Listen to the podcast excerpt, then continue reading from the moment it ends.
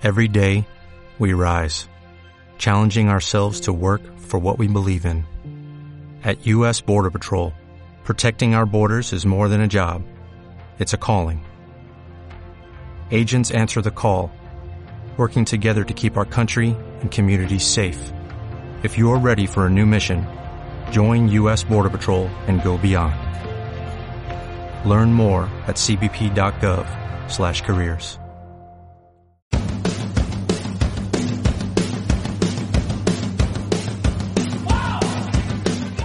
Ingrávidos. Juanjo López.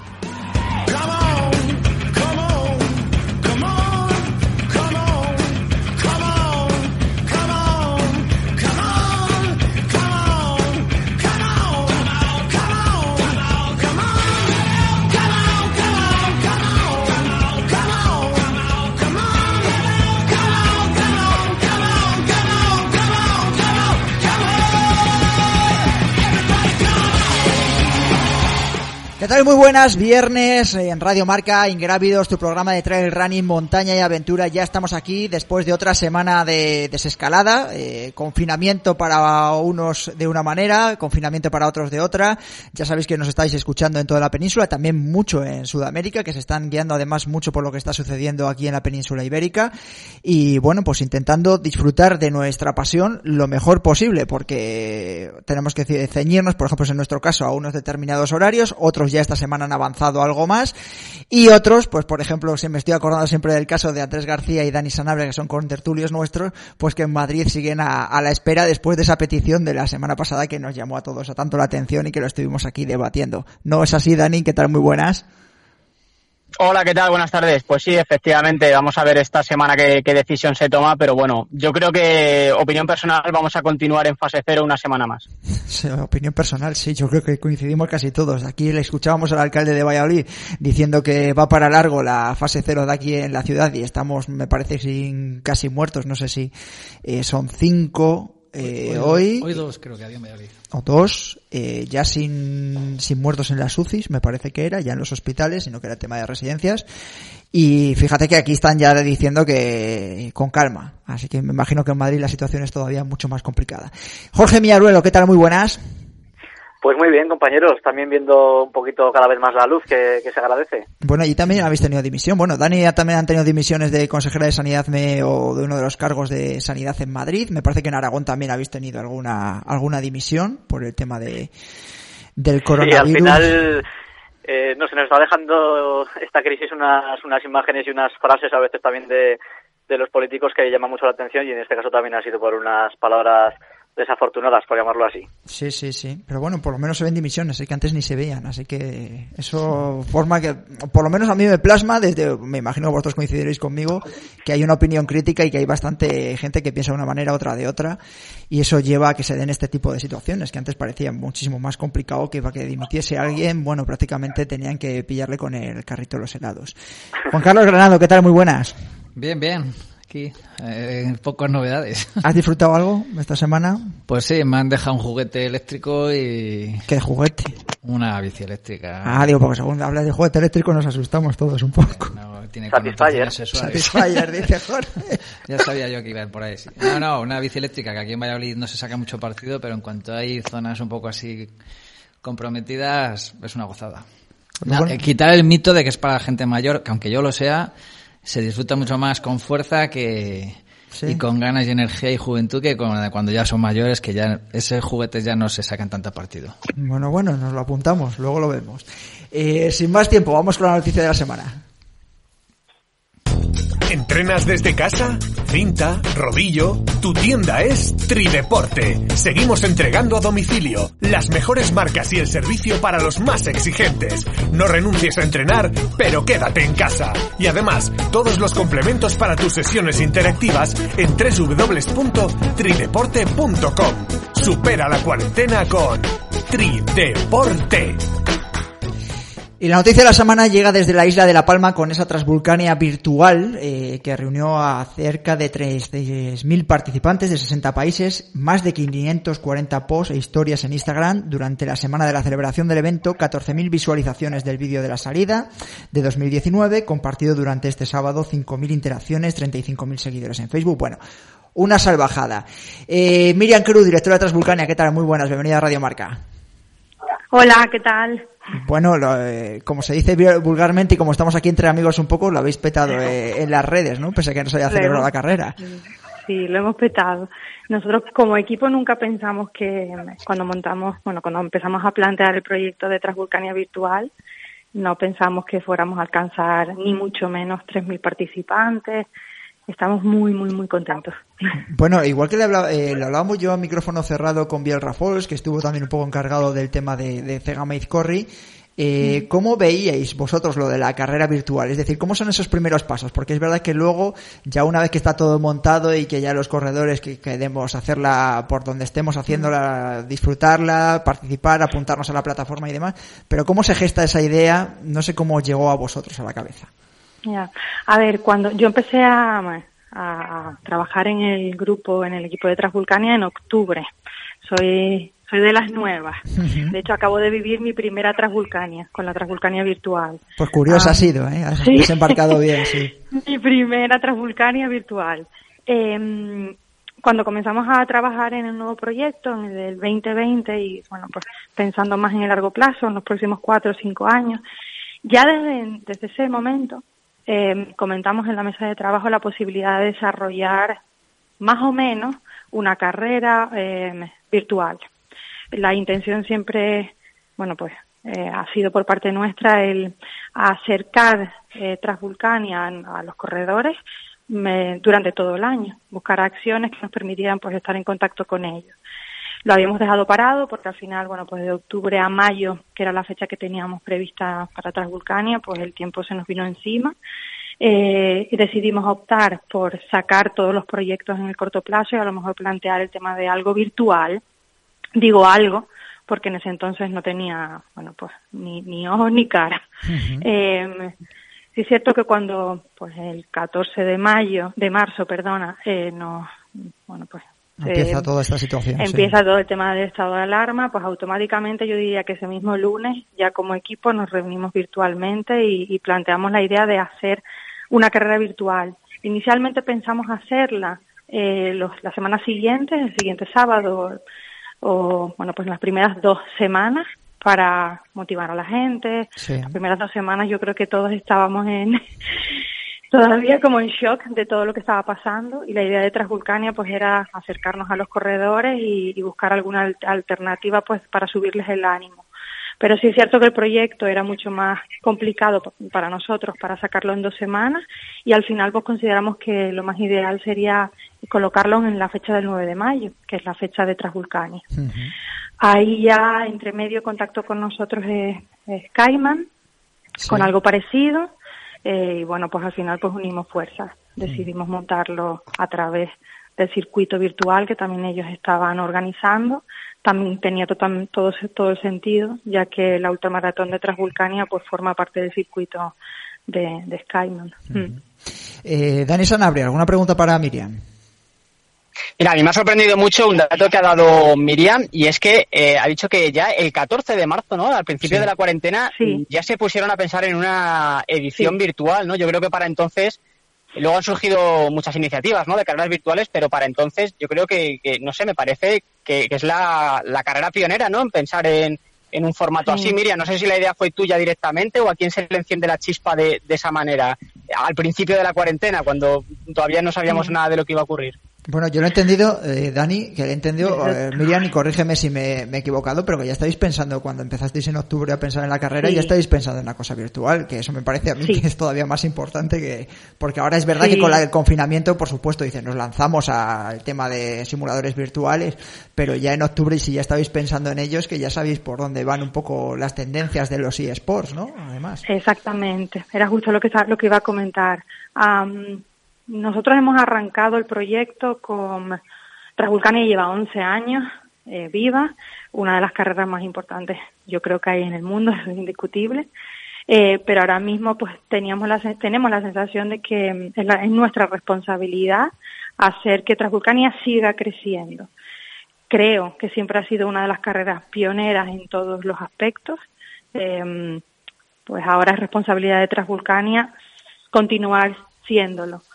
El mundo va hacia ese, no, no hacia todo lo virtual y digital, pero sí es cierto que al final, pues eh, tanto incluso los productos de consumo se están moviendo hacia todo lo que puede permitirle al consumidor experimentar la experiencia, eh, o sea, eh, la calle. Entonces, desde octubre consideramos que una de las herramientas que podríamos incorporar para hacer crecer la carrera eh, y repito, hacer que los corredores estén bueno, pues más cerca de, de Transvulcania y en ese sentido también de la isla de La Palma, pues era activar algún proyecto eh, virtual. Ya desde octubre lo teníamos en, la, en, en, la, en el pipeline de trabajo, pero como decía, se nos, se nos vino encima la fecha y lo dejamos en, en stand-by. Ahora lo que hemos hecho es encuadrarlo porque era necesario y ahora precisamente pues lo que vamos a hacer es impulsarlo ya con las ideas que nos habíamos marcado desde octubre.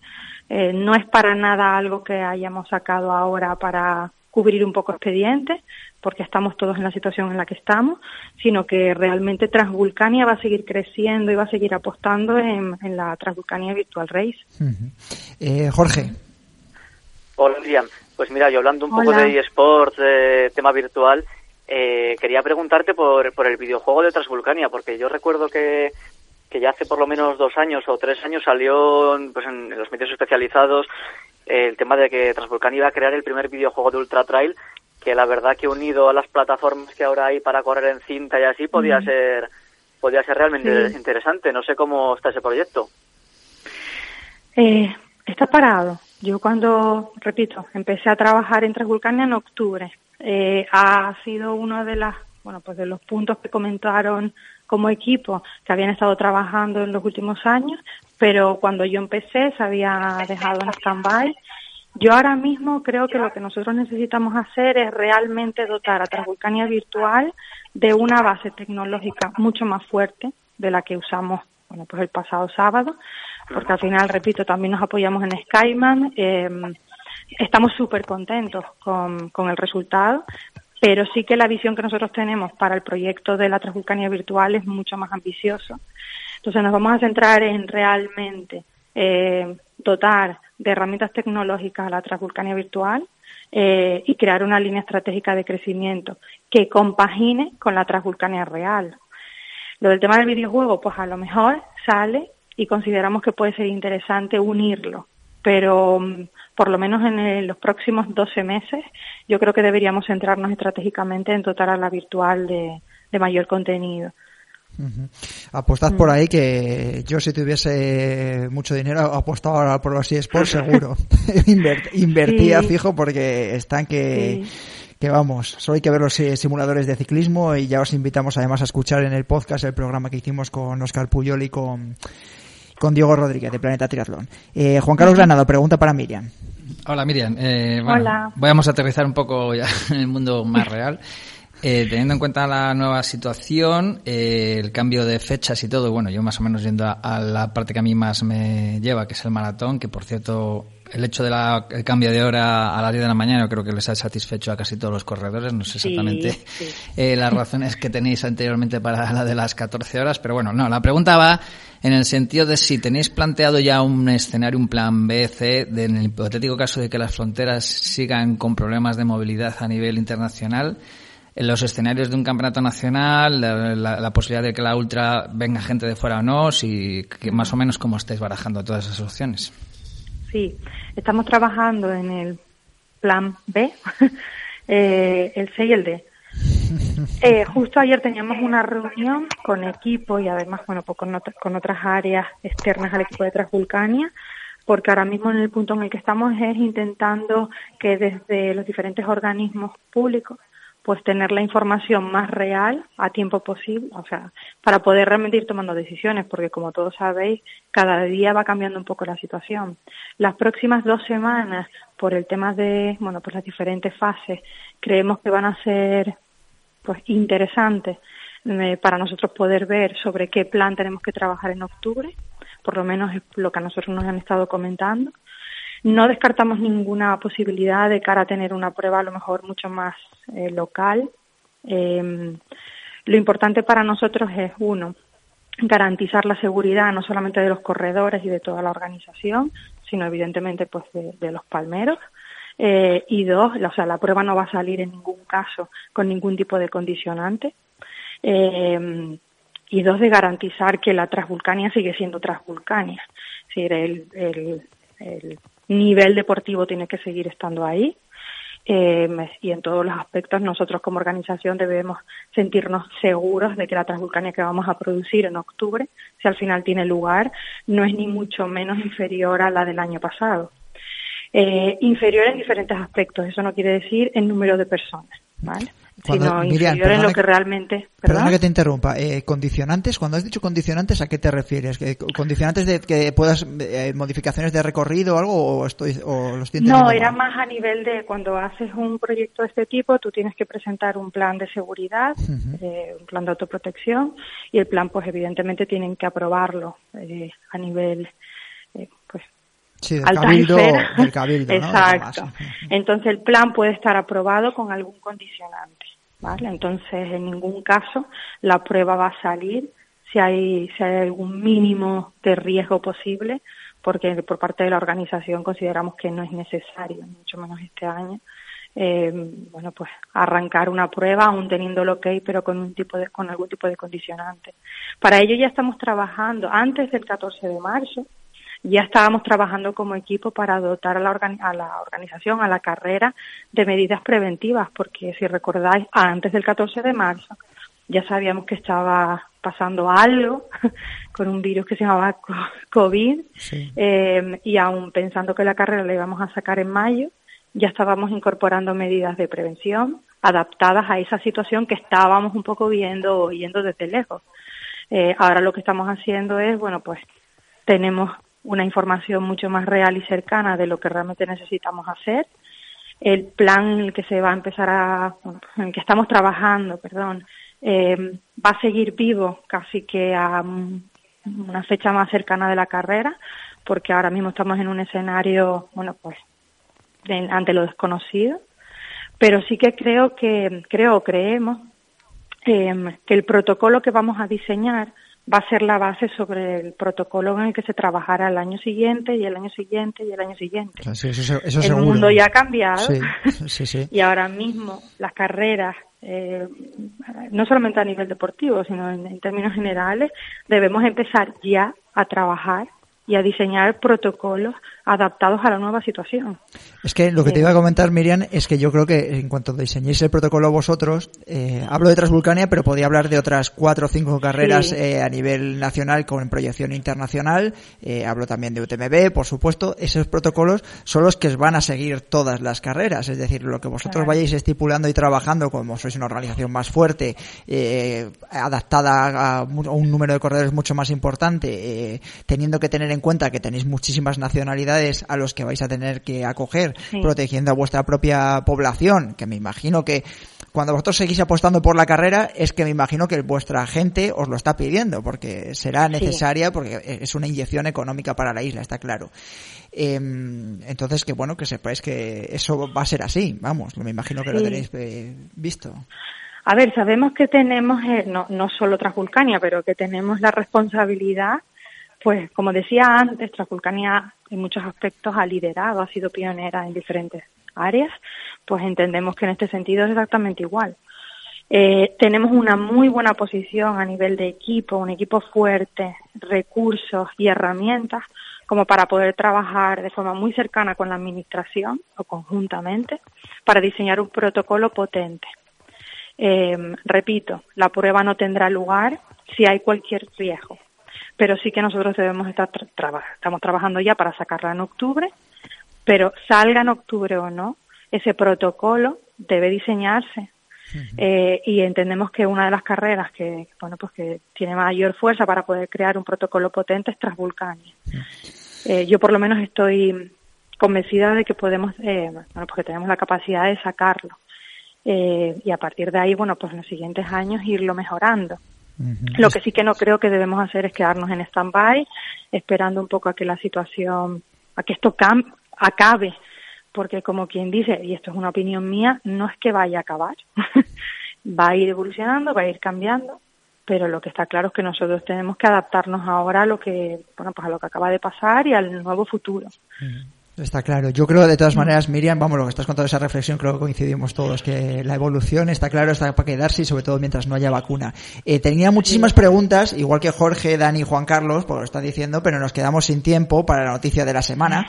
Entonces, eh, como nos quedan meses, y yo esto, vamos a seguir muy de cerca de la evolución de, de Transvulcania, eh, te emplazamos para entrar en Radio Marca cualquiera de estos viernes, que nos cuentes un poquito más detalles, pues un poco del tema de las inscripciones, del tema de ese campeonato de España, por supuesto, con la RFA, el tema de cómo eh, va evolucionando también la situación en la isla, eh, cómo te vais a, ver eh, pues ese tráfico, a ver si se abren las fronteras, si no, vuestro contacto con el Cabildo, con el CSD, etcétera, etcétera. Entonces, como hay muchísimas preguntas en el aire, yo te emplazo a que en menos de un mes volvemos a hablar un poquito y le demos a F5 para ver cuál es la situación de la Transvulcania. ¿Vale? Genial, genial. Muchas gracias. Miriam Cruz, gracias por haber estado en Radio Marca en Ingrávidos. Un saludo. Gracias, hasta luego. Hasta luego.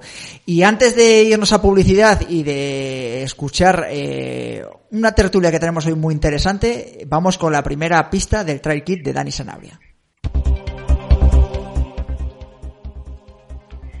Bueno, la semana pasada buscábamos una carrera que se celebra íntegramente por debajo de los mil metros de altitud, con más de 10 ediciones y no era otra que el maratón de Jarapalos. El acertante en este caso ha sido Iván Román, uno de nuestros seguidores en Twitter, así que para él se va el regalo del Trail Kit.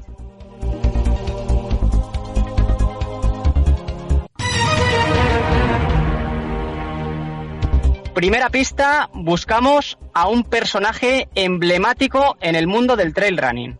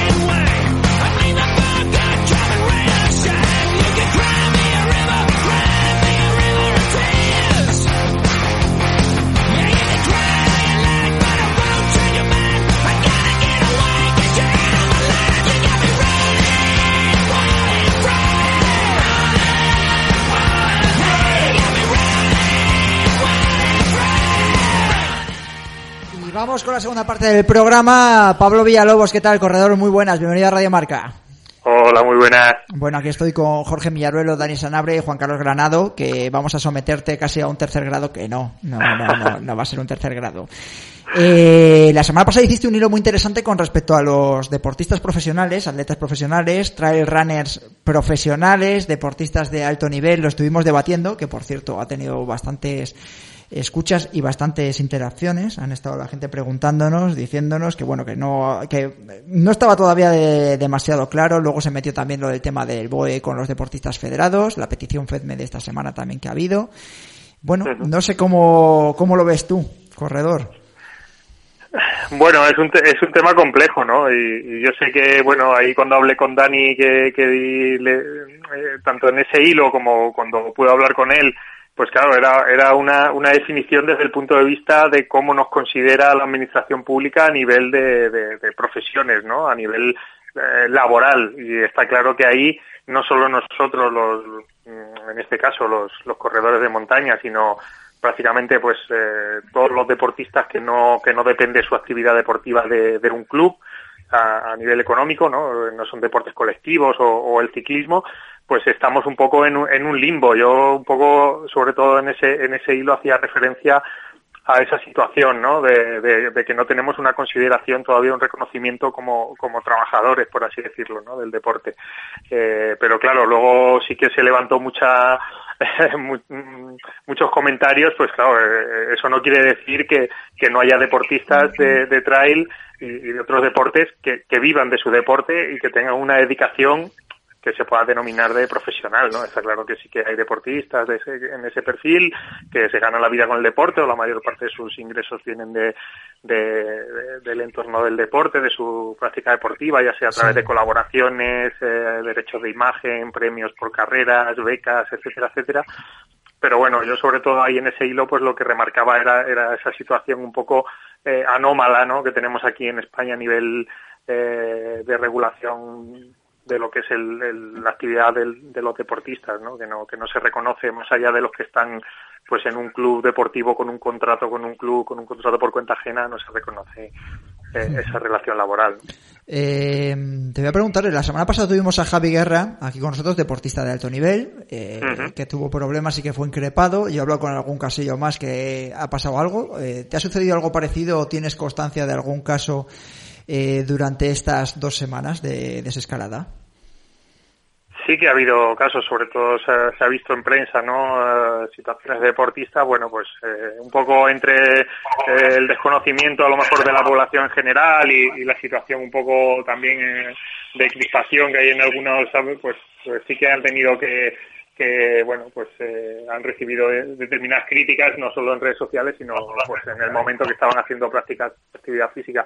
A mí eh, bueno cada uno luego se lo ha tomado a su manera no Javi pues eh, ha pues ha querido tomar la decisión de, no, no, salir a correr en esos horarios para, para evitarse pues ese mal trago y evitar que, que esas situaciones o, sentirse que tiene privilegios sobre el resto de ciudadanos pero bueno, yo conozco otros deportistas que, que han dicho, bueno, oye, si me dejan salir en esta hora, pues bueno, el primer día me han gritado cuatro, pero el segundo día ya se han acostumbrado a verme y llevo una semana saliendo y ya nadie me dice nada, ¿no?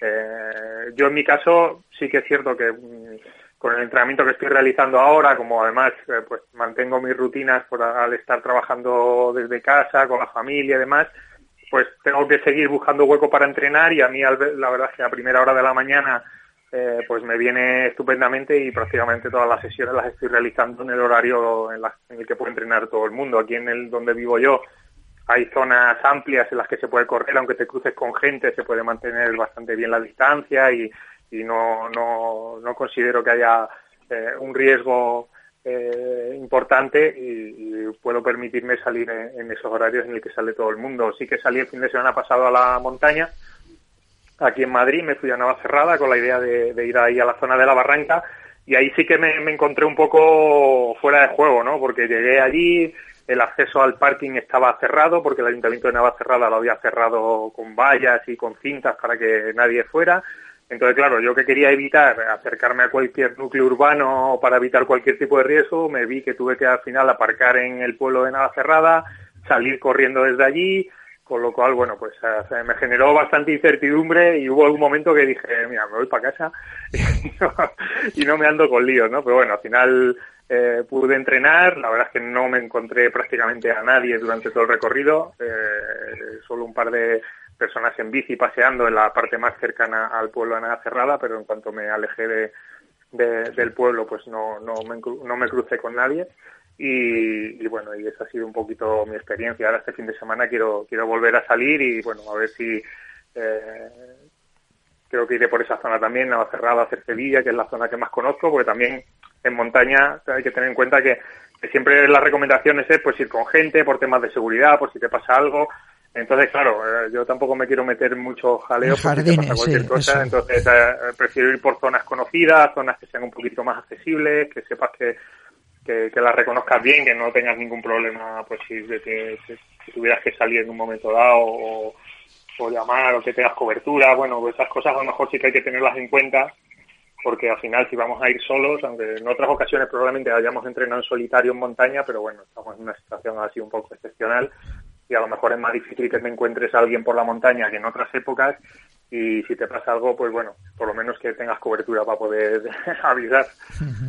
Eh, Juan Carlos, ¿alguna pregunta para Pablo? Sí, Pablo. A ver, tú que estás puesto en todos los escenarios y que controlas bien tanto la parte, digamos, legal, a nivel de administraciones, ¿por qué justifican sus, sus argumentos para delimitar la, la, práctica de unos y otros no? Y también estás en la parte como deportista, que comprendes perfectamente la visión que tienen los, los deportistas a la hora de defender sus derechos y que empatizas, entiendo, con los dos lados. Eh, no sé si a nivel de futura ley del deporte se está contemplando cambiar la, la, tipificación de deportista profesional, como estaba prevista hasta ahora, que es muy limitante. ¿Y por qué piensas tú que la Administración y tú, con tus conocimientos, ha delimitado hasta tal punto la práctica de los deportistas de alto nivel hasta la fase 0-1? Bueno, no sé qué pasará ahora, acaban de sacar ahora mismo y han tenido reunión en el Consejo Superior de Deportes para delimitar todo el tema de deportistas de alto rendimiento, de, a nivel de tipificación de, de comunidades autónomas, en la entrada a las instalaciones deportivas, pero bueno, hasta la fecha que sabíamos eh, exactamente que era deportistas de alto nivel, solamente deportistas de alto nivel y deportistas profesionales eh, del decreto 2006 eran los que tenían acceso a, digamos, a un mayor eh, abanico de, de actuación y por qué han delimitado hasta ahí y no han abierto más la veda.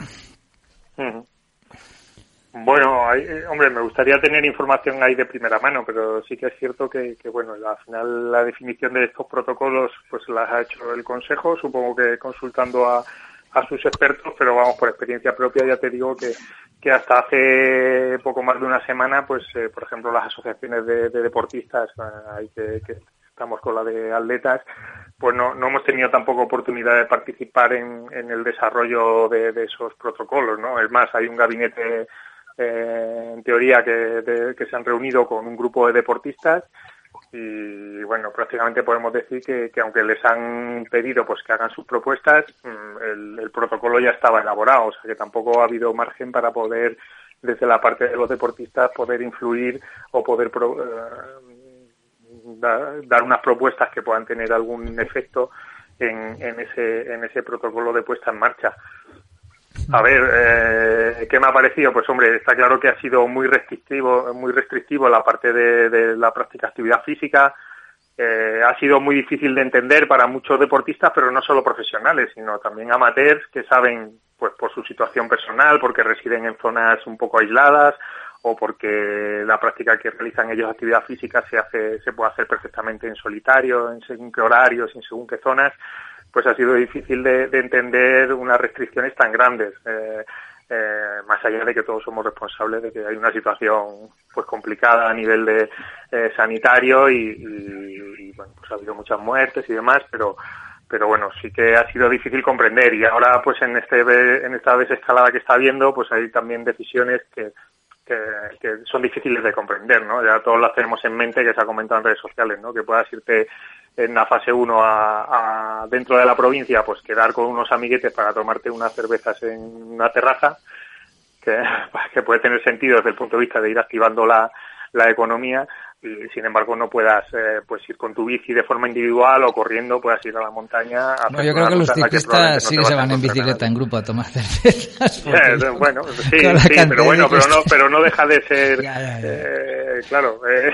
te arriesgas a que el policía a lo mejor con el que, con el que te encuentres te, diga que, que, que, estás haciendo deporte y no, no vas a tomarte algo, ¿no? Entonces, bueno, eh, es una situación un poco complicada. Yo creo que ahí pues en cierta medida nos, nos va a tocar tener paciencia y un poco de paciencia porque va a ser difícil que las cosas cambien mucho de un día para otro. Y, sí que nos tenemos que dar cuenta de, que tenemos que intentar bueno pues poner en valor un poco lo que hacemos no tanto también el deporte es actividad económica también sí que los deportistas puedan salir a practicar actividad física sin riesgo de forma individual. Va a hacer que esos deportistas pues eh, necesiten comprarse eh, material. Yo por ejemplo ayer estábamos hablando en un en un foro que de, la cantidad de, personas que han empezado a correr, ¿no? Porque es prácticamente lo que permiten hacer y muchos en su casa pues no tienen el material mínimo o el material técnico imprescindible para poder correr. Adecuado, está claro. sí, sí. Además que basta con salir a la calle. Probablemente si, si, si eso lo abres la mano, si se hubiera abierto la mano antes o si se abre la mano con la práctica de actividad física, pues habrá mucha gente que empezará pues a lo mejor a comprarse unas zapatillas para correr o a comprarse eh, material como vimos en su momento que pasó con el confinamiento porque la gente empezó como locos a comprarse rodillos y cintas para correr y mancuernas para hacer cosas en casa no o sea al final eh, nos cuesta mucho entender algunas cosas por, por, por la motivación que puedan tener. Nos cuesta menos si es por un tema sanitario, el intentar no correr en grupo, el intentar evitar aglomeraciones, pero cuando interfieren a lo mejor otros criterios que son a lo mejor más económicos, como puede ser el de la apertura de las terrazas o, ese tipo de cosas, pues bueno, nos cuesta, nos cuesta un poquito más desde nuestro punto de vista como deportistas, pero, pero bueno. Eh, Dani Sanabria. Hola Pablo, ¿qué tal? Buenas tardes. Buenas, Dani. Mira, Cambiando un poco de tema, no sé si viste hace un par de días el comunicado que emitía la ITRA sobre, bueno, su, digamos, su resolución de resetear el, índice de rendimiento al 1 de marzo, tal y como estaban las cosas el 1 de marzo, y anular todo lo que pase o que hipotéticamente podría pasar hasta finales de año, hasta el 30 de diciembre. No sé si te parece una decisión pues justa, razonable, coherente, ¿cómo lo ves? Bueno, yo creo que, a ver, eh, estando como estoy, que sabéis que, que estoy de representante ITRA y de corredores, pues eh, yo creo que ha sido una decisión un poco eh, provocada por, por la situación de que, que, no va a haber no va a poder haber muchas competiciones de aquí a final de año, ¿no? Entonces, por un lado nos vamos a encontrar que, ese ranking que tienen de, de rendimiento, pues se va a quedar un poco eh, ahí desfasado. Supongo que a lo mejor no pasaría nada por dejarlo, porque al final la pérdida de puntos que hay por los meses que pasan, pues eh, es pequeño, pero claro, también se puede generar esa, esa por así decirlo, esa, ese problema de que haya deportistas que en su país, a lo mejor por sus condiciones, puedan disputar alguna competición y otros deportistas, pues eh, porque en su país están las cosas peor, pues no pueden viajar y no pueden realizar ninguna ninguna competición. Entonces, bueno, me parece una medida orientada a, intentar ser justos, ¿no? Pasaría un poco con, con la motivación que, que, o sea, lo que ha motivado sobre todo el aplazamiento de los Juegos de, de Tokio, ¿no? Que ha sido que, que probablemente si se hubieran celebrado este verano, veríamos cómo, pues no todos los deportistas hubieran podido entrenar en las mismas condiciones o en unas condiciones mínimas para, para preparar esos juegos, ¿no? Y eso un poco iba a desvirtuar un poquito esa competición. Entonces yo creo que es un poco también la filosofía que mueve que mueve esta decisión. Ya veremos si, si a 1 de enero de 2021 pues la cosa ha vuelto un poco más a la normalidad y que haya, se haya retrotraído al 1 de marzo, yo creo que está motivado por las primeras eh, situaciones que ha habido de confinamiento, ¿no? A lo mejor aquí en España no fue hasta el 15 y hubo gente que pudo competir, por ejemplo, la otra Gran Canaria, pero en Italia ya estaban, ya estaban en confinamiento y en, a primeros de marzo, ¿no? Entonces, yo creo que pues, esa ha sido un poquito la, la decisión y a mí me parece bien, me parece bien y, y bueno, yo ya te, les he lanzado alguna idea, ¿no? De poner en marcha algún tipo de, de, ranking paralelo, ¿no? Porque, bueno, al final, eh, lo bueno que tenemos nosotros, a ver, en, asfalto tú le puedes decir a la gente, vete a hacer un, maratón de asfalto en Nueva York y, lo subes a, a la plataforma que sea y no tiene mucho sentido, pero en montaña sí que eh, cuando empiecen a flexibilizarse la posibilidad de moverse, pues yo me puedo ir un fin de semana a Navacerrada o a o a, hacer Sevilla y hacerme el recorrido del, del, maratón alpino, por ejemplo, ¿no? Y lo puedo subir, eh, ese, ese track de GPS, y a lo mejor se podría hacer algún tipo de ranking no oficial, virtual, para que la gente se motive a hacer los recorridos de las carreras que, que todos conocemos, que todos tenemos acceso, porque te puedes descargar la mayoría de los, de los tracks de las páginas de las carreras y en, y en ITRA por, por las características que tiene, pues eh, ellos tienen todos los tracks de, todas las carreras que aparecen en su calendario o que están al menos registradas como organizadores dentro de ITRA. Y bueno, pues sería algo chulo, ¿no? Que la gente, más que desde un punto de vista competitivo de sumar puntos, porque va a ser difícil y rápido, porque las condiciones de, no van a ser las mismas, ¿no? No va a estar el, el terreno alizado, ni va a estar eh, con habituallamientos, etcétera, pero bueno, bueno, puede ser una motivación interesante para, para los que sigamos en marcha cuando podamos ir a la montaña, el, tener esa motivación de decir, bueno, pues mira, pues me voy a, si puedo este verano ir a Guipúzcoa, me voy y me hago cegama, vamos por mi cuenta. Y lo subo a un sitio y, me cuenta que he hecho cegama. no sé, eh, idea. Sí, sí, no, no, no, no, no está mal tirada. De hecho, yo creo que ya hay alguna propuesta también por ahí. Eh, Jorge Millaruelo. Nada, pues siguiendo un poquito con el tema de, de ITRA, eh, preguntarte desde tu conocimiento, que estás como representante de corredores allí, eh, cómo está la cosa, porque ha habido muchos cambios últimamente. Eh, Michel Poletti, que era el fundador, presidente, digamos que renunció hace unas semanas o un mes. Eh, ahora hace poco ya hemos conocido la renuncia también del director de Transcanaria, de Fernando González. Eh, Vamos, creo que te has quedado como el único español dentro de los representantes de ITRA. ¿Cómo está la cosa por allí? Bueno, tenemos al representante de organizaciones, a, bueno, lo que pasa es que ella es, sí, Marina, ella es sueca, pero bueno, es representante de, las organizaciones de aquí españolas.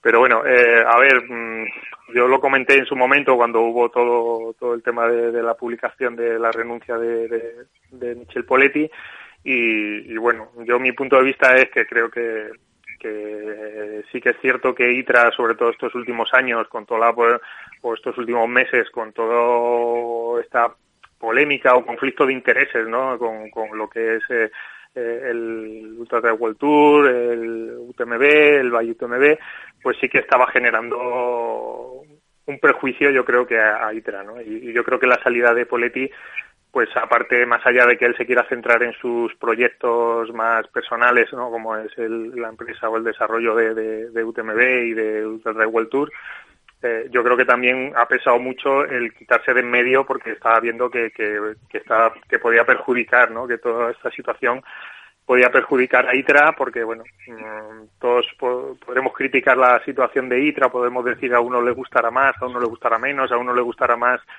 eh, cómo se valoran los recorridos, a otros menos, pero yo creo que la filosofía y el objetivo de ITRA eh, sigue presente, está claro, es necesario y, yo creo que es un, bueno pues una entidad que, es necesaria para un poco dar eh, unión a todo el mundo del trail en, a nivel mundial.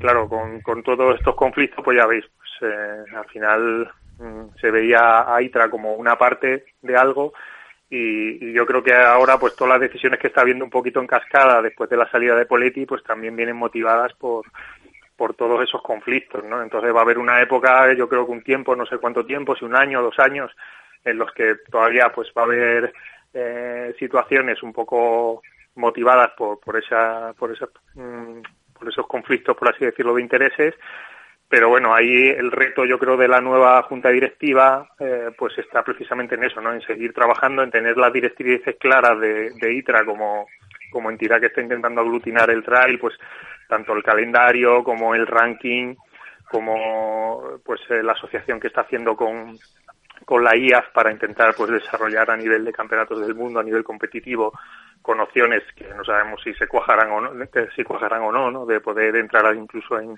en unos Juegos Olímpicos de la mano de, la IAF o de la World Athletics, pero, pero bueno, yo creo que ese trabajo está ahí y bueno, ahora mismo yo creo que a lo mejor no es el mejor momento para ITRA, está claro, porque hay bueno pues muchos organizadores o muchos corredores que la pueden asimilar como como un, hijo no y alguien que va de la mano de, de, Poletti pero bueno yo creo que su salida de, de la presidencia y de la junta directiva va en esa en esa línea, ¿no? En reforzar, intentar eh, reforzar la, la, independencia que tiene que tener ITRA para realmente representar a, a los intereses de todo de todo el trail running a nivel mundial, ¿no? No de una organización o de, un, de una, carrera o de una persona. Eh, Pablo Villalobos, nos quedamos sin tiempo. Eh, muchas gracias por haber estado en Ingrávidos en Radio Marca. Te vamos a invitar a estar más a menudo en el programa, así que si recoges el guante, pues aquí estarás a lo mejor en el tiempo de tertulia, que siempre tenemos cosas que hablar interesantes y nos vas a dar esa visión más desde, desde el punto de vista de los corredores, ¿vale? Perfecto, pues un placer para mí y un saludo para todos, que estéis bien. Venga, gracias, un saludo, hasta ahora. Eh, antes de despediros a todos, vamos a ver si escuchamos la segunda pista del Trail Kit de Dani Sanabria.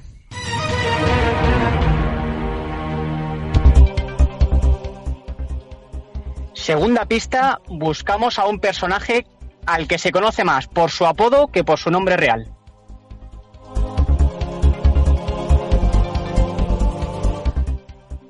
Bueno, segunda pista, si queréis escuchar las otras dos tenéis que seguir escuchándonos en el podcast, en la parte del programa del podcast. Eh, a todos los demás, ahora nos despedimos en la frecuencia modulada. Gracias Dani Sanabria, gracias Jorge Miaruelo, gracias Juan Carlos Granado, un viernes más por haber estado aquí con todos nosotros. Y ya sabéis que nos podéis escuchar en el 101.5 de la FM, también en el podcast, en iVoox, en iTunes, en Spotify y también en YouTube. Un saludo y buen fin de semana.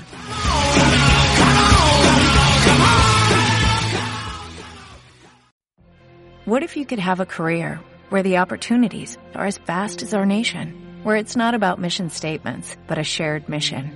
At U.S. Customs and Border Protection, we go beyond to protect more than borders, from ship to shore, air to ground, cities to local communities. CBP agents and officers are keeping people safe. Join U.S. Customs and Border Protection and go beyond for something far greater than yourself. Learn more at cbp.gov/careers.